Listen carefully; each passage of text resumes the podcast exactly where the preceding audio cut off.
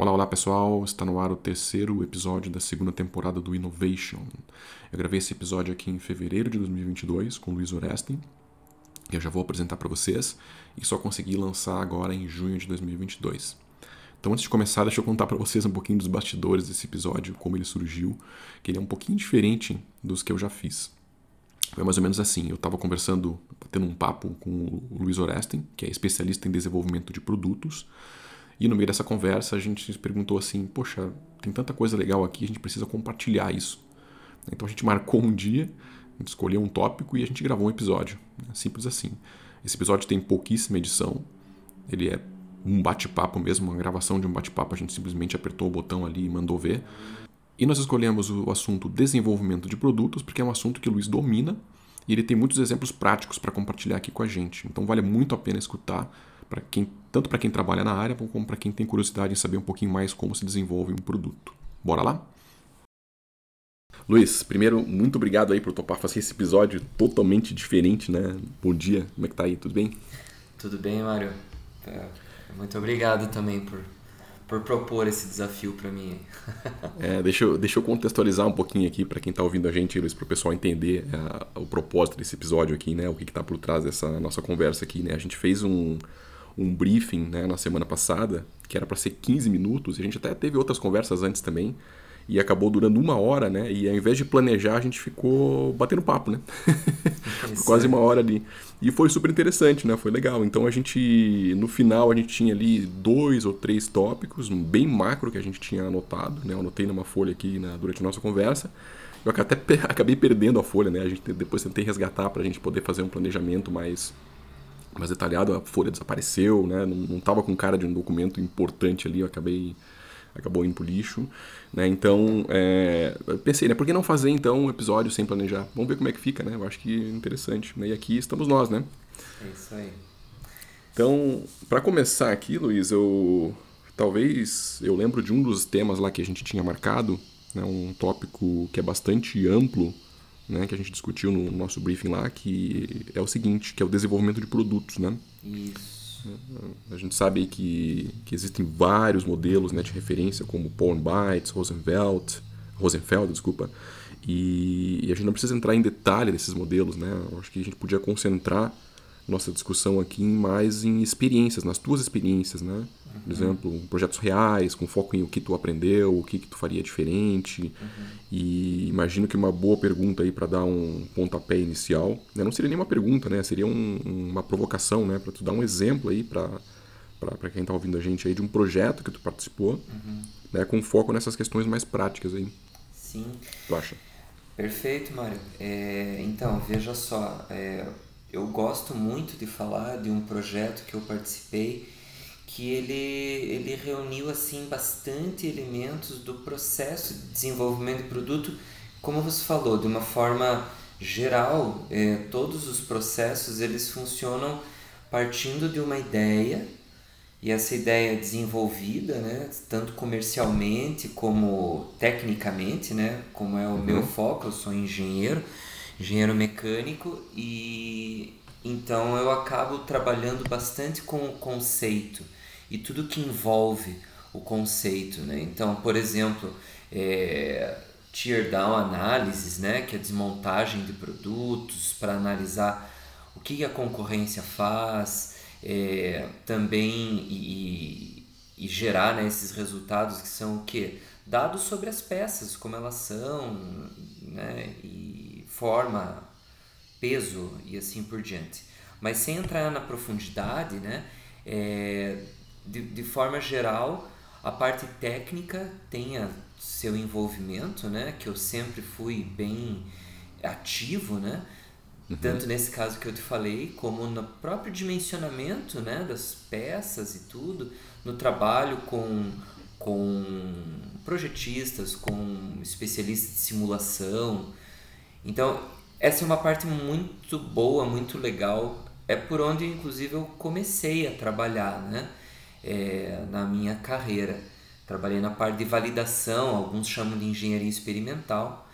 E é muito legal, né? Porque você vê o conceito saindo do papel, se tornando um protótipo, um protótipo às vezes não funcional, depois ele vira um protótipo funcional, meio que feito no, no martelo, né? É, e aí depois ele vai virando um produto, vai aplicando os princípios do design industrial, né? Os designers atuam e tudo mais. Enfim, é muito legal. É o, vamos dizer, o propósito até que sempre norteou a minha carreira, né? É a satisfação de ver esse, esse desenrolar, né? Uhum. Seria uma, uma visão mais, mais macro assim do processo, Luiz? Seria assim, né? Tu tem mais afinidade ali, né? O teu propósito está mais ligado com a parte mais de, de criação do produto, na parte de desenvolvimento em si, ou da parte de lançamento? Onde que, onde que isso está localizado? Mais na parte de criação. Né? Então, por exemplo, uma coisa uhum. que eu lido, lidei sempre bastante é matriz de requisitos.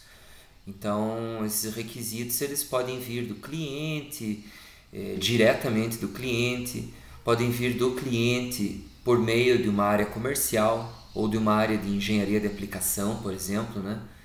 Então isso vem, alguns chamam de, de, de hard requirements, né? Requisitos, é, é, requisitos sólidos, né? Na verdade, os requisitos sólidos, desculpe, os requisitos sólidos são o resultante dos requisitos do cliente, que são requisitos soft, né? Perdão pela inversão que são requisitos gerais, né? É, onde, por exemplo, o cliente fala que o produto deve ter um determinado, uma determinada capacidade de, de refrigeração ou uma determinada capacidade de carga. É, isso pode vir, como eu disse, da própria aplicação ou às vezes de uma legislação. E nós, dentro do time de desenvolvimento de produto, a gente trabalha em como fazer isso acontecer. Quer dizer, um requisito de, car de capacidade de carga deve ser traduzido para um tamanho de reservatório, um tamanho de caçamba, uma capacidade de refrigeração, ela deve ser traduzida para um tamanho de compressor, né, que é o coração do sistema de refrigeração. E assim vai.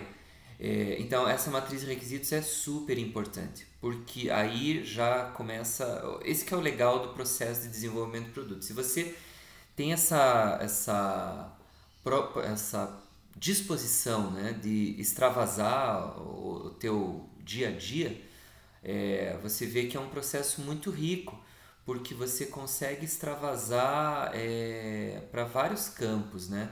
Então, aí você já começa, claro, na especialidade da simulação. Aí você vai voltar para o cliente e vai perguntar mais coisas, né? Você vai falar com o gerente de portfólio e aí esse gerente de portfólio vai te passar detalhes comerciais, né? Eventualmente você se envolve nesses, nessa, nessa delimitação comercial do produto, né? Porque existem muitos times com engenheiros de venda ou engenheiros de aplicação. Então esses engenheiros eles realmente exercem a função deles de uma forma técnica e comercial, né? É, então isso é muito rico, como eu disse, né? E algo que me fascinou assim é, é, é adquirir essa esse skill, né? Essa capacitação em estar tá lidando com vários tipos de, de pessoas, né? É, com vários tipos de discursos e assim por diante. Entendi, Luiz. Ali tu quer dizer que a pessoa não se envolver somente com a parte técnica, né? Ela se envolver também com outros departamentos e ter essa interação mais forte ali na, no planejamento do projeto e nas fases iniciais do desenvolvimento, né? Eu acho que é isso que tu quis dizer, né? Exatamente, Mário. É, é se envolver de uma forma bem holística, né? Com todos os setores envolvidos, é, tá conversando, né? Entender como que cada um trabalha. Sim, mas, super importante. Exato. E, e, e, uma coisa que eu prezo bastante é entender o que o cliente quer. Porque, de novo, os engenheiros, eu falo né, de carteira, de carteirinha, né, é, eles têm a tendência de querer fazer o melhor, né?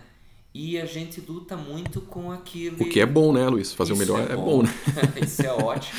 Uhum. Só que isso nos deixa, às vezes, é, limitados a, por uhum. exemplo, requisitos de tempo, né? E aí a gente entra numa luta eterna do, da, contra aquele ditado, né? Antes feito do que perfeito, né? É, isso é fato, né? Muitas vezes os projetos eles é, acabam é, tolhendo a gente de fazer aquilo que a gente quer, né? Então é, é por isso que é, é, o requisito ele é muito importante. Ele define o escopo e aí, por exemplo, tem o gerente de projeto lá, né, que é do escritório de projeto e tudo mais. Ele vai ficar realmente em torno desse conteúdo, né?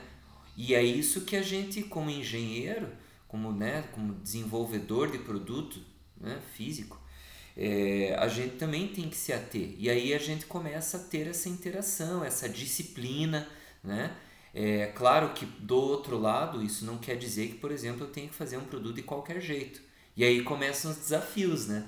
Que é o que todo mundo corre atrás, né? De, de, de fazer é, é, a, a, o teu dia a dia ter propósito. Quer dizer, poxa, eu tenho um desafio de entregar um determinada, uma determinada demanda num tempo, tá? É, esse tempo não vai me permitir fazer aquilo que eu acho que é o perfeito. Mas eu tenho maneiras de fazer com que aquilo saia é, de uma forma robusta, de uma forma confiável, né? É, uhum. dentro dessas limitações. Quer dizer, aí você começa a trabalhar com sistemas de otimização, é, com design de experimentos, né? E então tem muitas maneiras da gente desempenhar esse trabalho, né, de criação de uma forma robusta, como eu falei, e atendendo às demandas. Então isso é o dia a dia e é super legal. Sim, sem dúvida, Luiz. E tudo isso que tu está falando aí, tu navegou, né? Eu inevitavelmente, Luiz, eu fico com aquela figura na cabeça do, do Rosenfeld, cara, não tem como não, não ficar. Né? Eu sempre tenho aquela visão lá do pré-desenvolvimento, do desenvolvimento e do pós-desenvolvimento, né? O, e pelo que eu consegui captar aí do que tu falou, né? Tu, tu navegou ali na fase de planejamento, né? Uhum. Seria planejamento estratégico de produto, olhar o portfólio, etc. Isso. Né? Todas essas questões iniciais e também tem a fase de desenvolvimento em si que fica no meio ali, né? Que seria tu fazer toda a parte de projeto informacional, né? De tu captar as informações, o que tu precisa para desenvolver, projeto conceitual, né? Tu foi um pouquinho mais, avançou um pouquinho ali na parte de simulação, etc. É. E também tem a questão de acompanhar isso tudo, acompanhar a produção e soltar o produto no mercado e depois né, fechar o ciclo.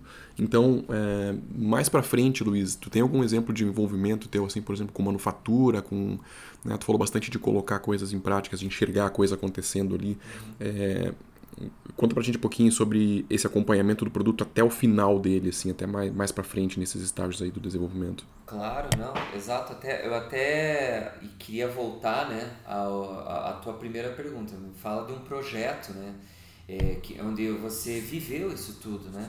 Então, uhum. assim, uhum. é, é, o, a, minha, a entrega mais recente onde eu participei, né, é, foi um projeto feito com 14, é uma linha de produtos, né, com 14 modelos diferentes Uhum. É, então esse projeto ele foi liberado em partes, ele foi um programa, na verdade, com três releases, né? com três entregas, três pacotes de produtos. Em cada um deles teve toda essa, essa vivência. Né? E aí, é, que eu falei anteriormente, e daí indo ao ponto que você me perguntou agora, da manufatura, é, total envolvimento. Né? Então, estar na linha de produção, é, conversando, instruindo primeiro né, o, o, operador junto com o pessoal de engenharia de processo, né, é, com as folhas de método que tiverem ali já criadas ou com uma vista explodida do produto, né? Então é coisa bem prática mesmo, né? Porque tem um determinado momento em que simplesmente é um produto novo, novo, né? É, então você tem que pegar e às vezes sentar lá com o time da operação, com os próprios operadores, né, acima de tudo, porque eles que vão, eles dão muito input. É, é impressionante, assim, sabe? É, é, muito legal a gente tá com, com, com o pessoal da operação, né, o operador de produção, é, porque vem muita coisa. É, claro, o dia, de, o dia a dia deles é montar produtos, então, poxa, uma coisa que aí o, o, o, a gente pensa de uma forma da forma de montar, né, é, eles trazem uma outra luz, né, e principalmente visando eficiência, visando a produtividade deles mesmos, é, para que eles façam melhor, façam mais, façam com segurança, qualidade e tudo, né. Então, esse, essa conversa é muito legal também, sabe, Mário? É, e, aí, e, e, aí, e, e aí o, o, o, vamos dizer, esse processo inicial, ele evolui para produção seriada, então aí é, são outros inputs sobre como fazer vários produtos, né? uma corrida de produtos. E, e aí o produto é lançado, então é uma alegria para todo mundo, né? porque é, é renovação, né? É um produto novo, ele, ele renova não só a marca, é, a, a, a operação, mas renova a cabeça da gente, né? Então isso é muito, muito gostoso de viver, né? Poxa, Luiz, nem, nem me fala, cara. Eu, eu fiquei muito feliz de escutar essa tua última frase, essa tua última colocação aí em relação a ir no chão de fábrica, escutar o pessoal. Eu acho que esse é um ponto importantíssimo, né? A gente, como engenheiro, como engenheira, a gente tem que ir no chão de fábrica e conversar com o pessoal, escutar o pessoal, porque, poxa, o pessoal fica ali é, muito tempo na operação e eles realmente entendem muito bem cada detalhe e às vezes é do detalhe que a gente precisa, né? A gente precisa ter essa visão macro, né, obviamente, mas a gente pode às vezes entrar no detalhe, às vezes no detalhe que a gente pode ter a perspectiva do pessoal, né, para a gente ter essa contribuição, porque eles também são donos do processo, né, Exato. do desenvolvimento.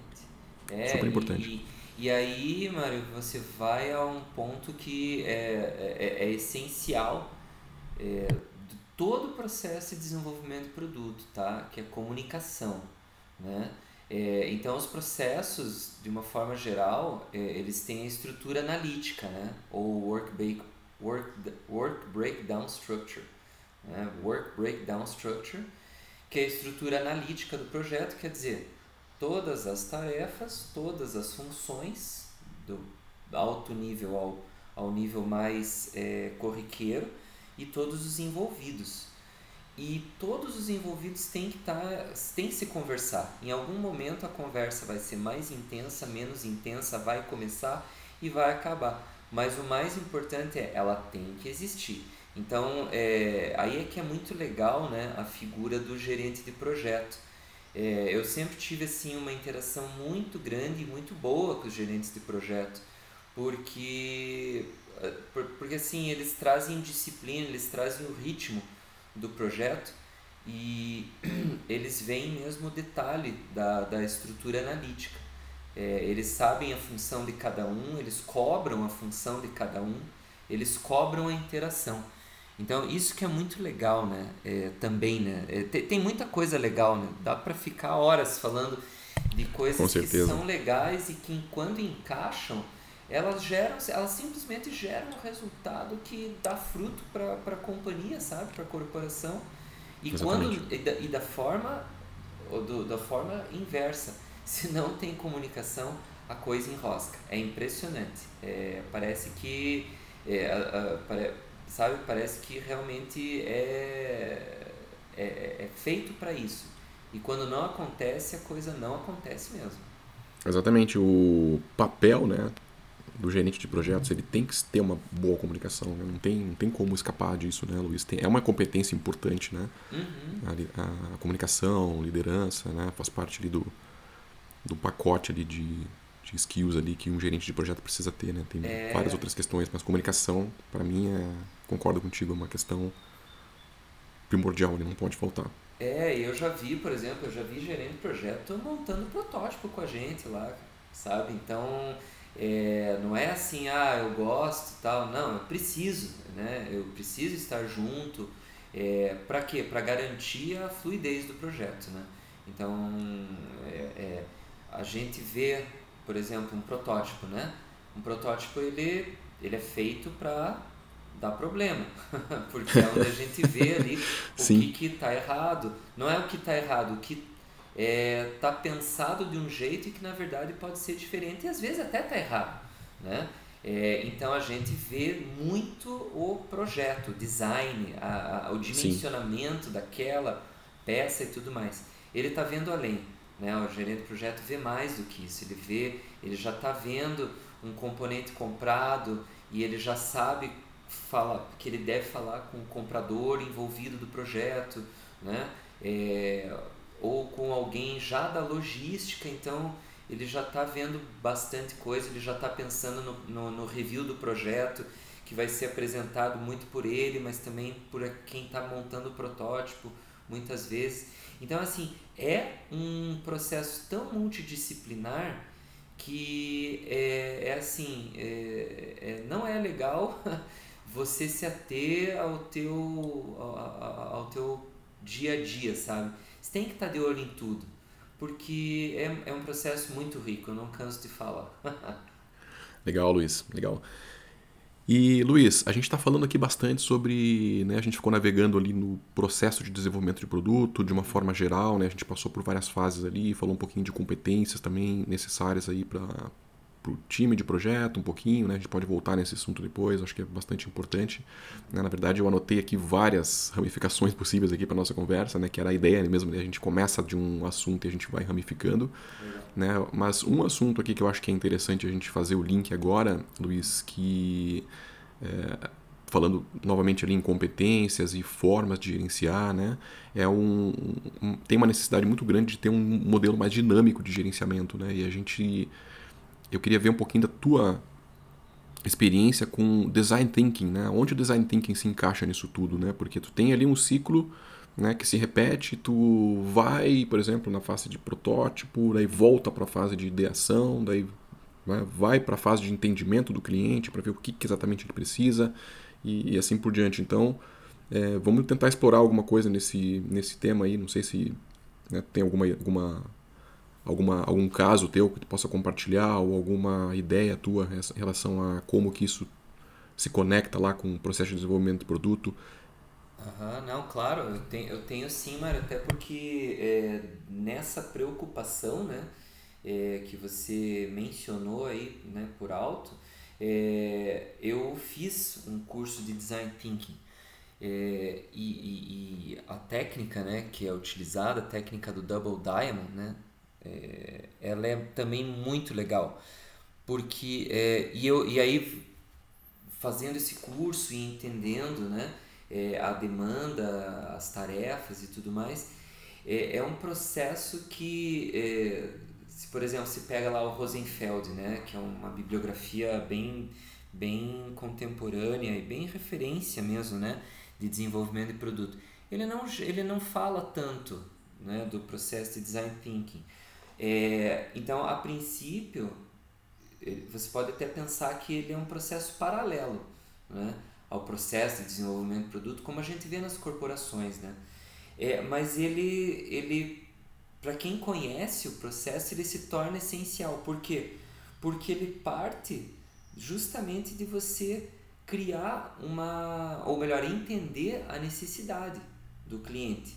Então, o Double Diamond, né, é, é, são dois diamantes, né, como o, o nome diz, traduzido para o português, né, diamante duplo.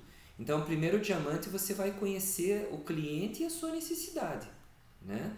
Então, é, é uma parte de pesquisa, né? É pesquisa qualitativa, quantitativa, quer dizer, você vai fazer pergunta para o cliente, é, você pode mandar uma pesquisa para o cliente com perguntas fechadas, com opções, né? E perguntas abertas, onde o cliente fale. Né? É, e aí você vai, você vai já ter uma ideia a partir desses dados.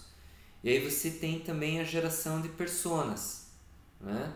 É, e a, a persona o que, é, né? Falando bem, bem rapidamente, né?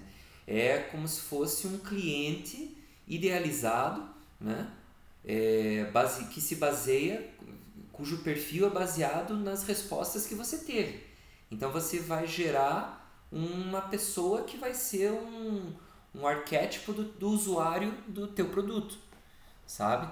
Então isso é muito legal porque, de novo, é, os, nós como engenheiros, né, e aí eu me volto né, a, a, uma, a uma vivência que eu tive, a gente tem uma ideia né, do que, que é, do, de quem usa o produto. Né? Agora, é, você ter uma ideia, você ter uma, na verdade, uma definição baseada em fatos e dados, isso é na verdade, o mais cartesiano e o que os engenheiros, na verdade, mais deveriam buscar, né? Então, por isso que eu, quando eu, assim, eu decidi fazer, é, eu sabia um pouco sobre o processo de design thinking, eu li um pouco, aí à medida que eu fui descobrindo esses processos, é, da, vamos dizer, do primeiro, do, primeiro diamante, né? É, eu fiquei fascinado também, porque é essencial.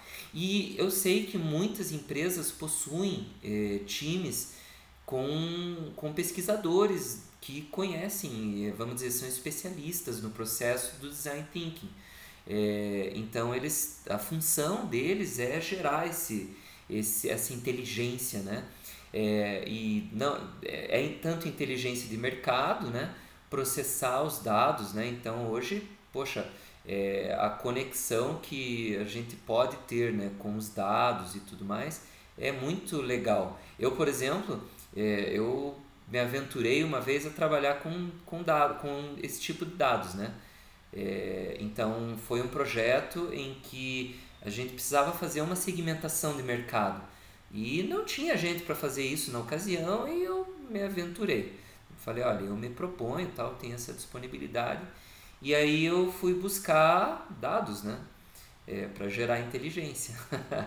pois bem, é, aí até foi mais ou menos uma semana buscando quem poderia me passar esse dado e o que me veio foi uma planilha, meu, de umas 12, 14, 15 mil linhas, onde tinha lá, era, era uma planilha de faturamento. então era assim, é, quem era o cliente, o endereço é, e o que ele comprou, né? O que foi faturado para ele e condições de pagamento e tal, né?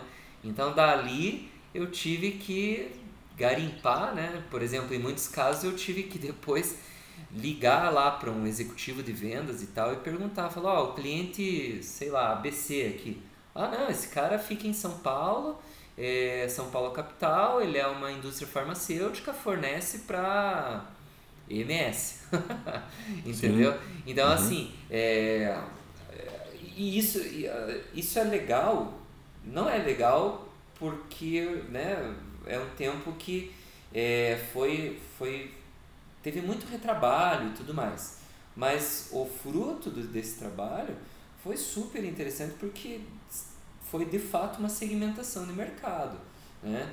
E aí voltando, né? É, hoje existem profissionais que trabalham com isso, inclusive em como gerar esses dados da forma mais robusta e otimizada possível para que essa inteligência de mercado saia rápido, né?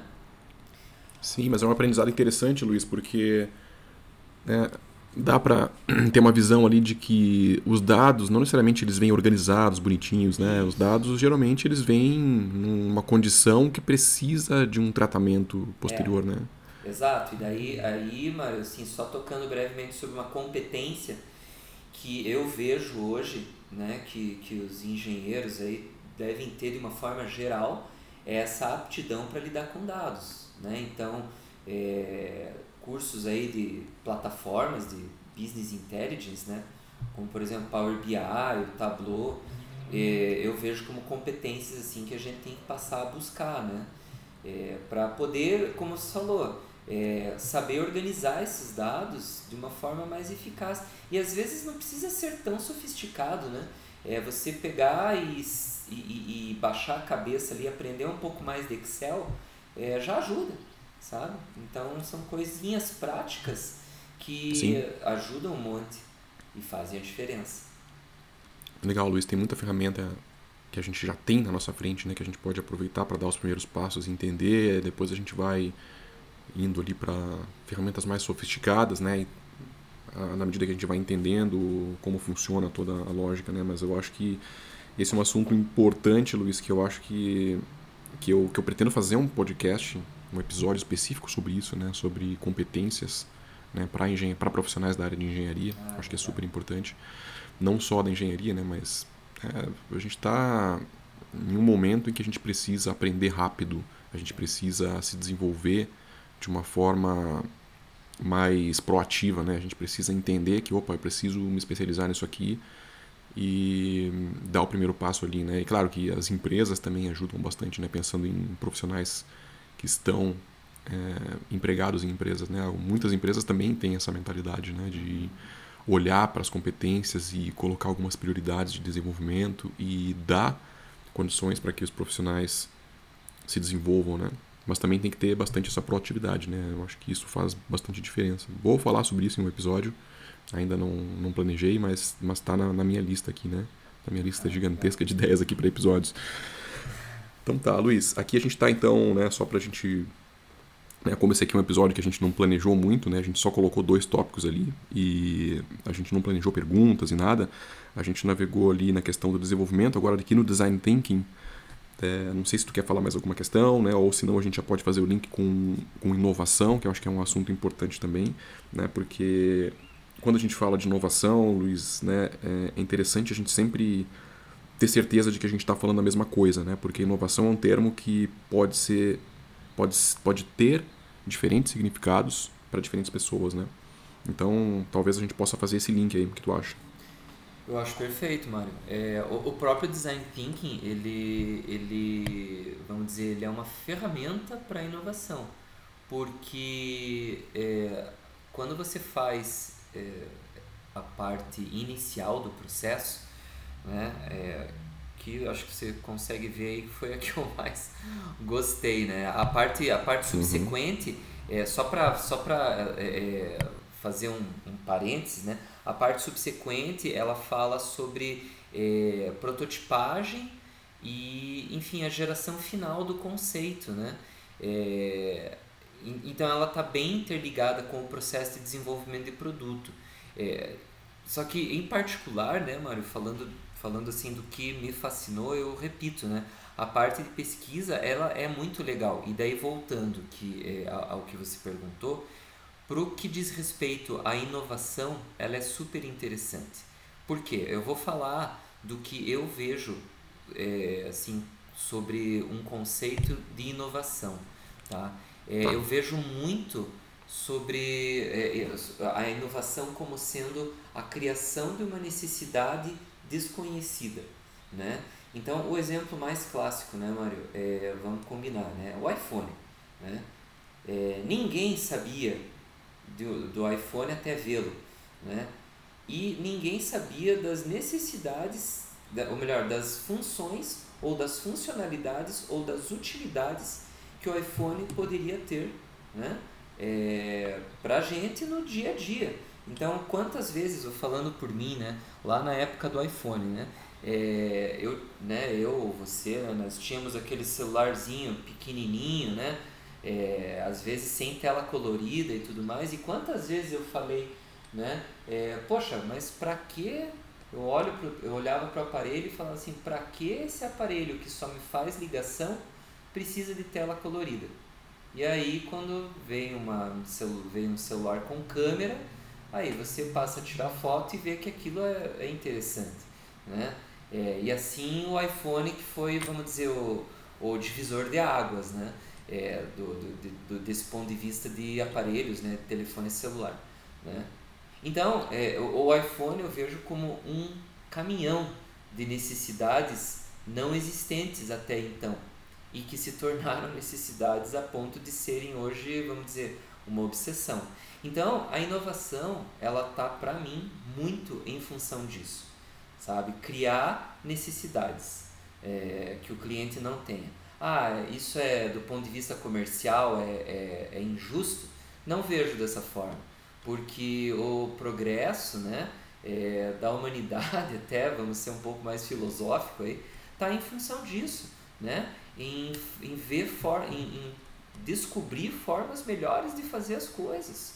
Né? Então, é, é, o design thinking para mim tem tudo a ver, porque à medida que você começa, por exemplo, a fazer uma pesquisa qualitativa, onde você tem entrevistas, né? É, você tem aquela técnica do usuário sombra, né? que você fica vendo a pessoa fazer Sim. uma determinada operação. Né? É, você vai, você pode descobrir algo que ela pode fazer melhor. Né? É, muitas vezes a pessoa numa conversa, ela vamos dizer, ela libera ali, ela solta alguma coisa, alguma declaração que te dá um insight, que dá um clique. Né? Então, é, o design thinking e muitos outros processos, né?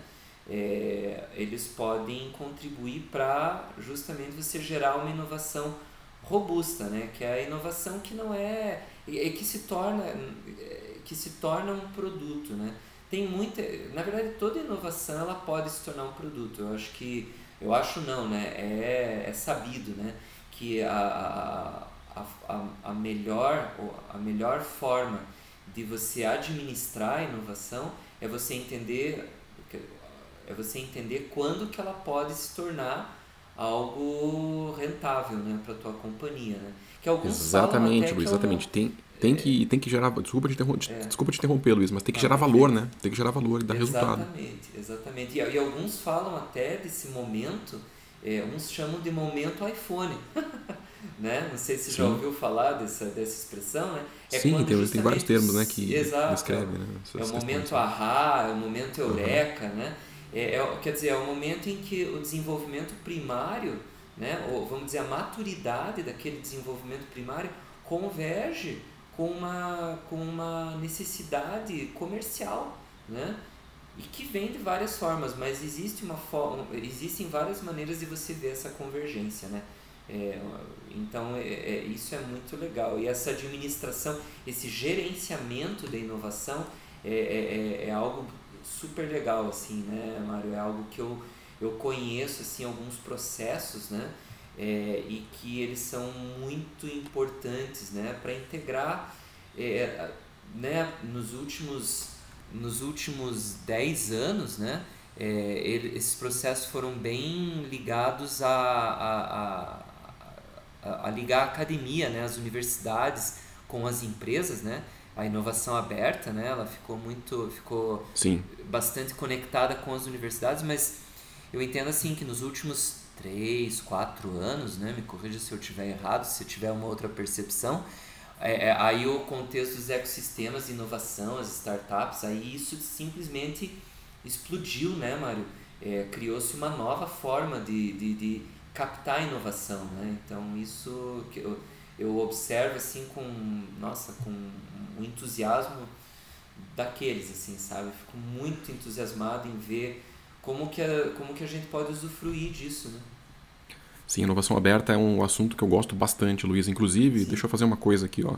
Né, uma coisa diferente também no episódio. Eu tô aqui na minha sala, né? Eu montei um estúdio provisório aqui porque né, todo mundo aqui na família está dormindo ainda.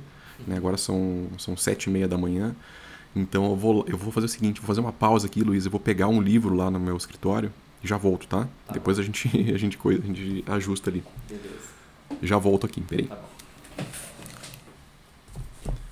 Pronto, Luiz, voltei aqui. Então, dando continuidade aqui no episódio, né? Então, como como eu tinha falado ali, né, a gente vai escutando aí a conversa e a gente vai fazendo conexões internas aqui com vários assuntos, né? E eu trouxe aqui um livro que eu li recentemente, que é um livro né, que foi sugerido para mim né, no meu time de trabalho, que é um livro do Maurício Benvenuti, Incansáveis. Tu já leu ele, Luiz? Não, não li, já anotei para muito legal o livro. Ele, ele, tem, né, ele tem ali como subtítulo, né, como empreendedores de garagem engolem tradicionais corporações e criam oportunidades transformadoras.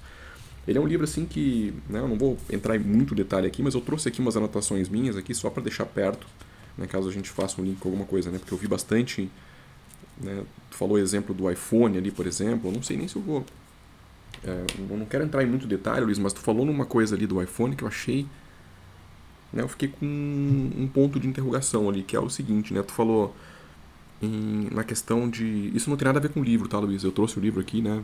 Então, vocês estão vendo aí, né? Quem está escutando a gente que a conversa está um pouco bagunçada, né? Mas não tem, não tem problema, né? É assim mesmo. É, a questão de criar necessidade. Né? A gente cria necessidade, ou a necessidade existe e ainda não foi considerada. Né? Vou te dar um exemplo aqui. Ó. Vamos supor que. Né, vou romantizar um pouco aqui uma, uma historinha aqui só para dar um contexto aqui para gente. Imagina o seguinte, né? Imagina lá o Steve Jobs né, com o time dele dentro de uma sala de brainstorming e o pessoal está falando assim, não, vamos criar, né, vamos gerar ideias aqui nesse brainstorming, nessa sessão, para novos telefones. Né? E alguém levantou a mão lá e falou: ah, por que a gente não faz um telefone sem botão? Porque, pô, esse botão aqui é. Não é ruim de mexer. Né? O botão é muito pequeno, o botão. Né? Por que não dá pra fazer sem botão? Né? E aí tem aquela questão do brainstorming, né? A gente tem que deixar a ideia fluir sem julgamento. E aí, né, pode ser que tenha causado uma estranheza, né? Lembrando que eu estou romantizando aqui, né? Que isso não é uma história real. É, uma estranheza, poxa, mas espera aí, sem botão não faz sentido nenhum. Né? Como que a pessoa vai clicar? Né? Mas né, imagino que né, mais ou menos nesse sentido, a, a necessidade de né, não sei nem qual seria a necessidade por trás, assim, não sei se tu consegue me ajudar a explicar, Luiz, né? A necessidade de eliminar o botão, não sei se isso seria uma necessidade, a necessidade de é, ter mais rapidez, mais agilidade ao mexer no celular, né? Que às, às vezes o botão pode, pode atrapalhar. Então a necessidade já existia, né? E foi tratada. Né? Eu fiquei com essa dúvida aí, Luiz. Não sei se, se eu entendi bem o que tu falou. Tu poderia explicar esse ponto aí de novo da questão de criar necessidade? Sim, sim. Ah, que as necessidades elas elas saem elas são criadas, elas podem ser criadas, né?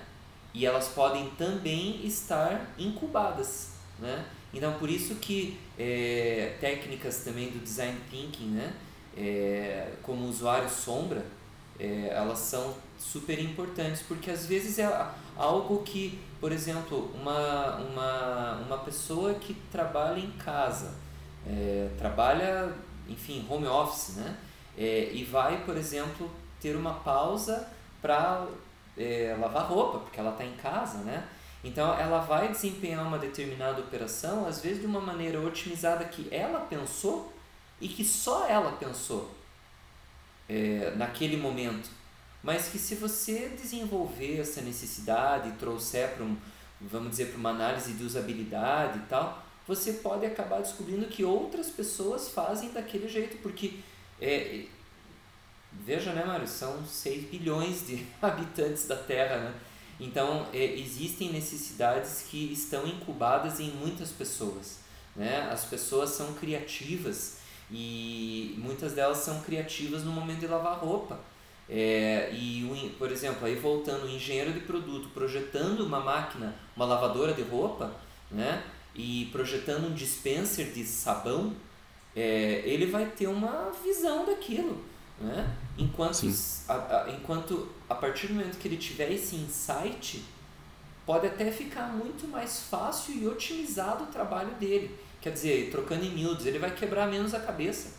Entendeu? Sim. Então sim. você veja como é, é, a, o unmet need, ou a necessidade não, não, não encontrada ou não criada, é, ela é importante, né? Faz sentido para você isso? Legal, Luiz. É uma perspectiva, não tinha pensado dessa forma ainda, mas né, eu gostei da, da tua explicação.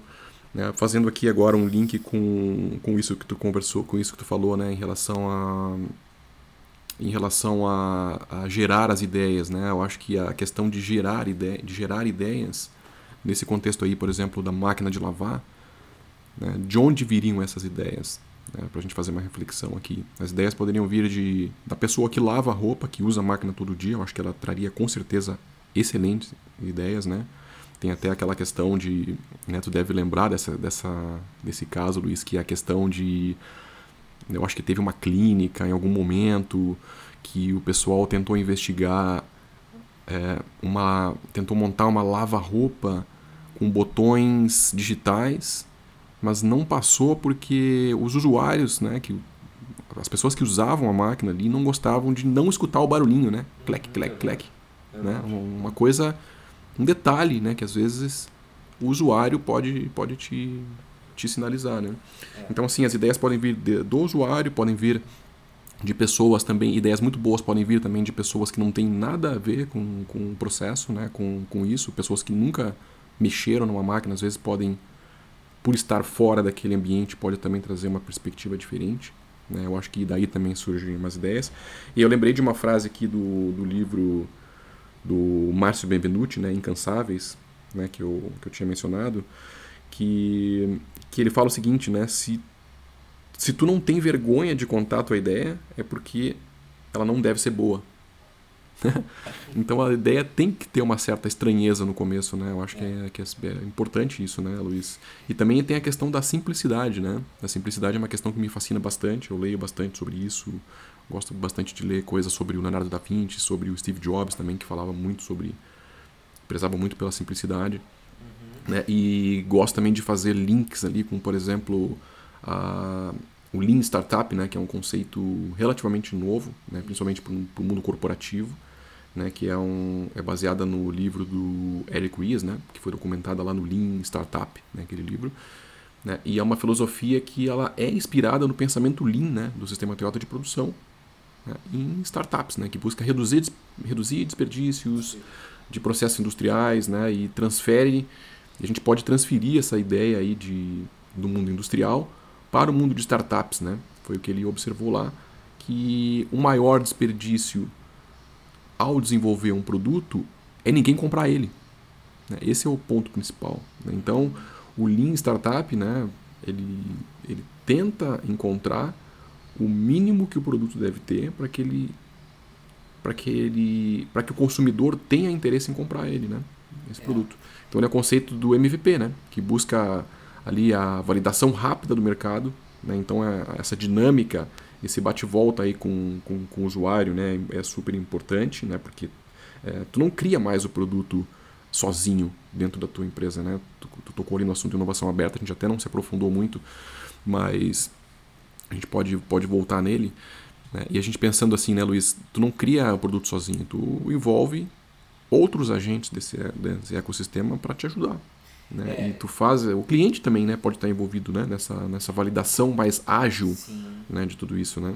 Sim, o cliente e, e você falou, né, agora vamos falar um pouquinho de inovação aberta, né, e desse contexto de, da, da, desse contexto dos ecossistemas de inovação, né, porque é, eles realmente eles permitem né, é, vamos dizer, eles têm uma tolerância maior ao erro e eles se permitem falhar rápido e barato, né?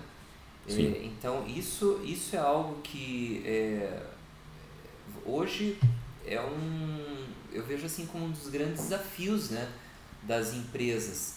É, as empresas, as, as grandes corporações, né, e até médias, pequenas corporações, né, que enfim, se estruturam como corporações, elas olham para as startups e uns têm medo, outros admiram, né?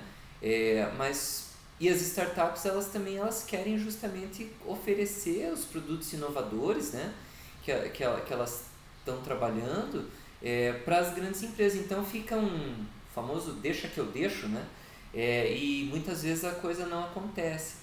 É, então, a inovação aberta, eu vejo assim que é, um dos grandes movimentos que deve acontecer, Mário, é, é justamente ter essa integração.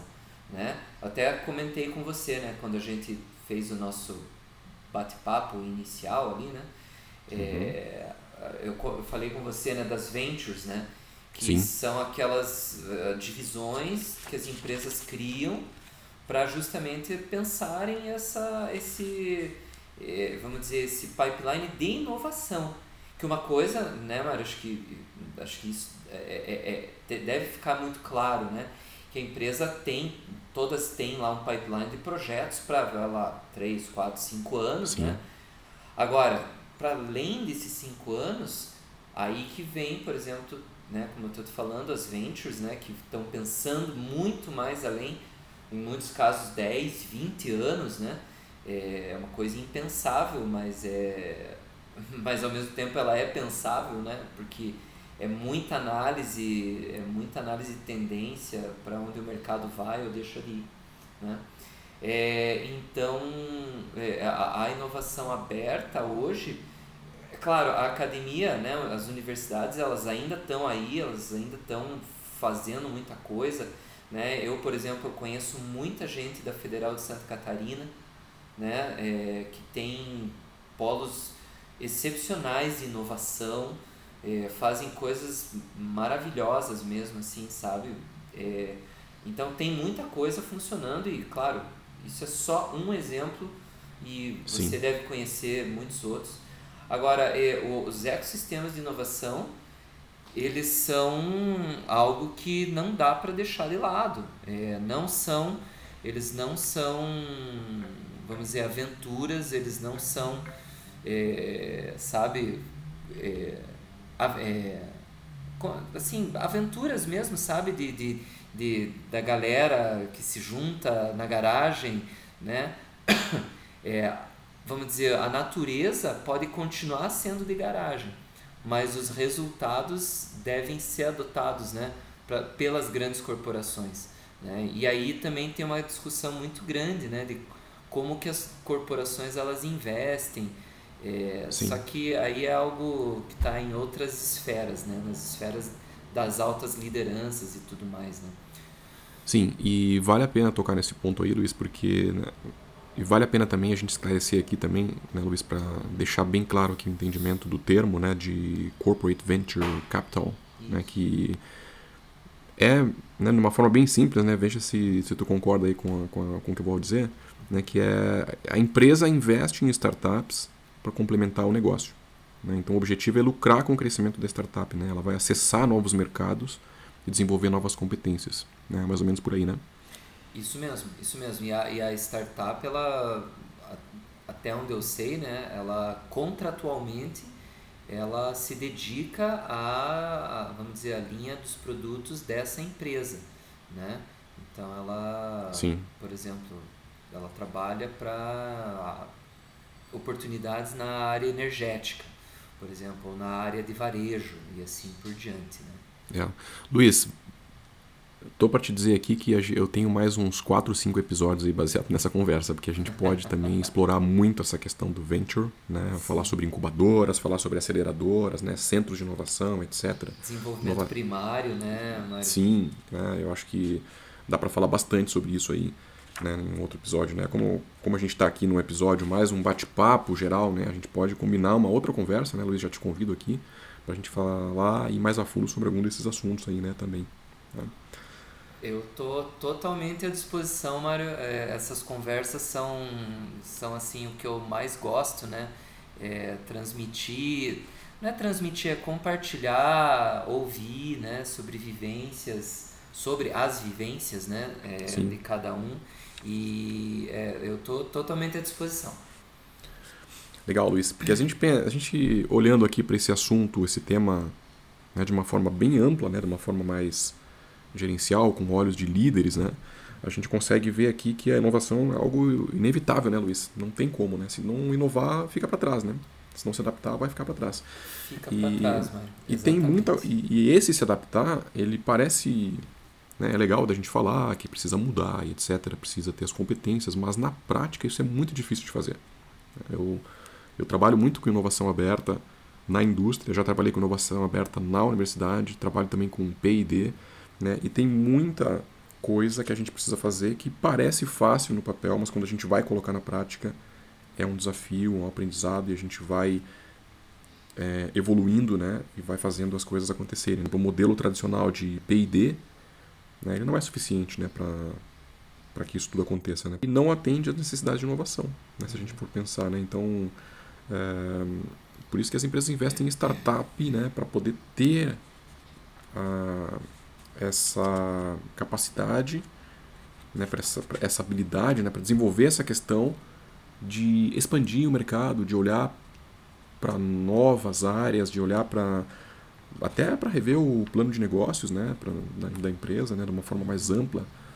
Né, Luiz? Então tem muita coisa interessante para a gente poder explorar, né? A gente fez um link legal aqui, né? Veja que a gente falou sobre modelos de desenvolvimento de produto, a gente falou sobre design thinking, a gente fez a conexão com a inovação, né, algumas ferramentas específicas, a gente navegou por esses itens, né, a gente poderia é, explorar também outros aspectos como o, a gente tocou também na questão do, do Lean Startup, né, de como isso está envolvido né, nesse processo todo, né, nesse conceito de né, que ajuda a materializar, que ajuda a gente pensar no círculo de entender, explorar e materializar. Né? Eu acho que é super importante. Né? Geralmente o design thinking ele tem ali um ciclo do infinito, né? que fica tendo um looping, né? um pouquinho mais um looping Sim. mais interativo, né? Sim. Que começa, vai até o final, é, solta o produto para um grupo pequeno de pessoas, esse grupo de pessoas, pessoas, esse grupo te dá um feedback, aí tu ajeita ele e vai, né, primeiro tu, digamos, começa menor, né, sem escalar no primeiro momento, e depois tu vai escalando na medida que tu vai ganhando conhecimento, né, sobre aquele assunto e, e já com o feedback, né, dos, dos clientes, né, porque, né, como, como eu tinha falado ali agora há pouco, né, é muito caro, né, tu desenvolver um produto que ninguém quer comprar. Né? É muito esforço colocado em cima e se ninguém quer comprar, significa que não, não agrega valor, né? Exatamente, Mário. E, e, é muito importante, assim, é, por exemplo, eu e você aqui, a gente conversando, a gente, é, enfim, a gente se conhece faz tempo, né, Mário? E a gente alinha em todas essas coisas. É, e eu, assim, uma coisa que eu tenho, assim, sabe, é, pra, com um projeto, vamos dizer assim, é, é buscar criar uma, perdão, uma massa crítica né, de mais pessoas é, que, que, que tenham esse alinhamento e não só na indústria, sabe, Mário? Tem, tem, tem, tem campo para a gente ter essa, esse alinhamento, essa produção de, de inovação no, na área de serviços, né? É, no terceiro setor então, por exemplo, eu sei que o, o, o, o governo do Paraná está com muitas iniciativas de inovação, pegou gente do setor privado, inclusive para trabalhar inovação, né? E está gerando frutos já, está gerando frutos. Então, é, e está gerando essa massa crítica. Eu, é, é, como eu disse, é, é, eu gostaria muito e vou buscar mesmo, né? É, e eu sei que você também, né? Tá, tá de, tem uma dedicação, uma vontade, né, de, de, de criar essa massa crítica também, né, esse, vamos dizer, pessoas que é, veem esse processo todo, né, o processo de criar, o processo de inovar, né, é, de uma forma integrada e conectada com, com startups e tudo mais. Então dá para fazer muita coisa, né, Mário? Sem dúvida, Luiz. Vamos conversar sobre isso com mais detalhes aí para a gente poder ver se a gente consegue ter alguma iniciativa em relação a esse ponto aí. Luiz, podemos fechar por aqui então nossa conversa, né? São quase 8 horas da manhã, né? É, a gente conversou bastante aqui, né? Depois eu, né, eu vou fazer uma, uma edição aqui do episódio, né, para organizar ele um pouquinho melhor, né? Porque como eu disse, né, eu vou tentar editar o mínimo possível, tá, Luiz, para poder deixar ele com, com cara de bate-papo mesmo assim, né? Eu achei muito interessante a experiência de não programar né, o episódio de uma forma, não planejar ele com muito detalhe, a gente só falou sobre dois, três tópicos ali, ah, vamos falar sobre esses assuntos e mandamos ver. Né? Eu acho que é muito legal muito interessante a forma que foi, né? Agradeço muito a tua disponibilidade, né, para fazer isso. A gente depois compartilha isso, né, com o pessoal, uhum. né? E um bom dia para ti, Luiz. Obrigado pela, pela tua participação. Oh, valeu, Mário. Valeu, obrigado. Vamos dar uma olhada aí, né? Ver se vai se vai harmonizar tudo aí, né? E, e daí a gente vai conversando, cara. Pra, pra mim foi uma satisfação, cara. Assim, é, é, é até uma coisa que a, a, a minha esposa estava conversando sobre um outro assunto, né? É, agora eu identifiquei para mim, assim, sabe? É, é, eu, eu, eu, eu gosto muito de falar sobre isso, mas eu não tenho com quem falar sobre isso. né? É, por exemplo, você, eu entendo assim que você, né, dentro do teu, do, teu, do teu time e tudo mais, pode ser até algumas dessas conversas podem ser conversas correntes, né? Que vocês falam bastante mas eu não. então, é, eu, eu, eu fiquei bem feliz, assim, sabe, de compartilhar um pouco, é, tanto das vivências como do que está na cabeça, né? Assim, uma coisa mais. Legal, Luiz. Legal. Mais filosófica, né? Sim, Mas super legal. Eu espero que faça, que seja bom, assim, né? Que gere frutos.